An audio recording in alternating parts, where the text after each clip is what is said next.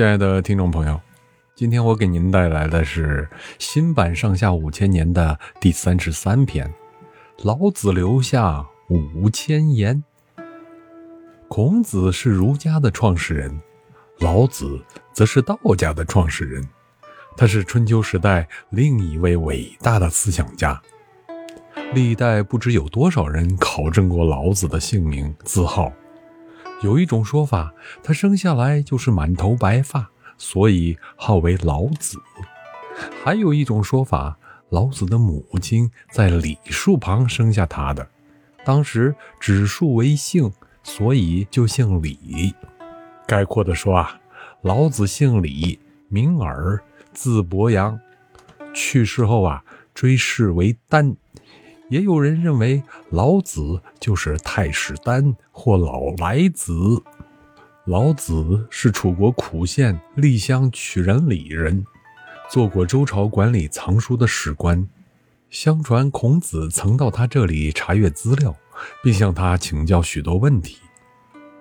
有一天，孔子又来拜会老子，问道：“呃，我研究了诗书礼乐易春秋六经。”自以为非常精通了，可是我周游列国，用这些学问去游说诸侯，谁也不采用，这是什么道理呢？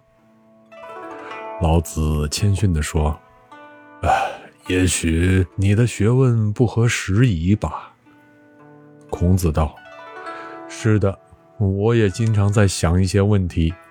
谷子种在田里会长成禾苗。”鸡蛋可以孵出小鸡，母亲怀了弟弟，做哥哥的就哭。呃，我自己不投入变化，怎么去变化别人呢？老子点了点头，似乎表示同意，随后又露出微笑，向孔子张开嘴，问他：“呃，你看，我还有牙齿吗？”“没有了。”孔子回答说。“呃，你再看看。”我的舌头还在吗？啊，在的。你知道我的意思了吗？您的意思是说，硬的容易掉，软的却能保留？你很聪明，是可以大有作为的。老子说：“那您不是更有学问，可以更有作为呢？”孔子说：“不不不不，你有为。”我无为，道不相同。你走向朝廷，我走向山野。后来东周王室发生内乱，老子便决定隐退，丢下官职走了。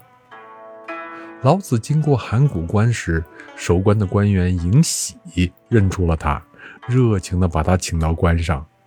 尹喜亲自打开城楼上的大厅，请老子坐下，端茶倒水，忙个不停。老子不卑不亢地坐下，朝窗外一望，只见黄土平原延伸到天际，苍苍茫茫，没有尽头。函谷关地势险要，关外左右都是土坡，夹着中间一条路，路上人来车往，一目了然。尹喜恭敬地对老子说。啊，学生仰慕您的道德学问，想拜您老为师。老子道：“我已经老了，肚子里那些货色也很有限，而且说话又七颠八倒的，怎么好意思开口教人呢？”尹喜见他推脱，便半开玩笑半正经地说。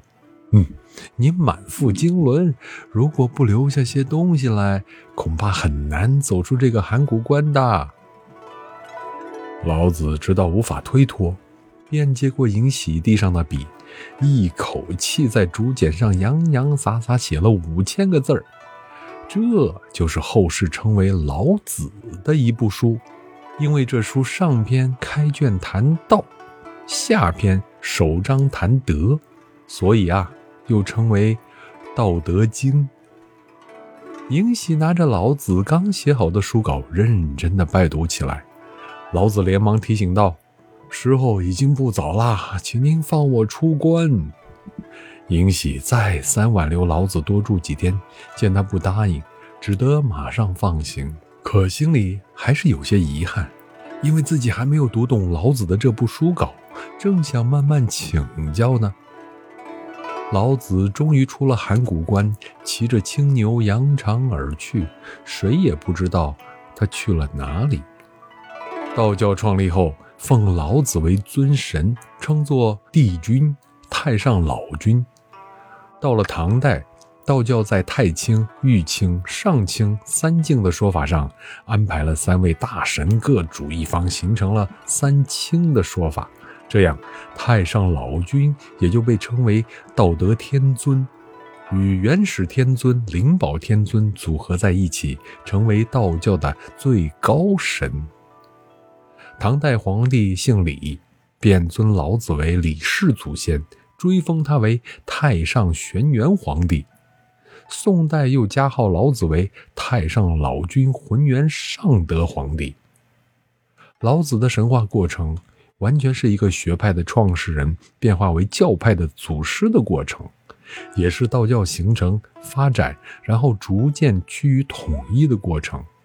老子从人到神，从太上老君到太上玄元皇帝，他的地位的变化可以看作是道教发展的缩影。从前每逢农历二月二十五日，老子诞辰。不少道教徒都会去道教庙观奉祀一番，连一些铜匠、铁匠以及烧窑的盆碗匠人等，也会在这一天用酒食祭祀老子。因为道教有炼丹之术，相传太上老君炼丹有方，便被后世以烧炼为业的匠人奉为祖师爷了。好了，明天我继续给您带来新版上下五千年的第三十四篇。卧薪尝胆，欢迎大家到时候收听。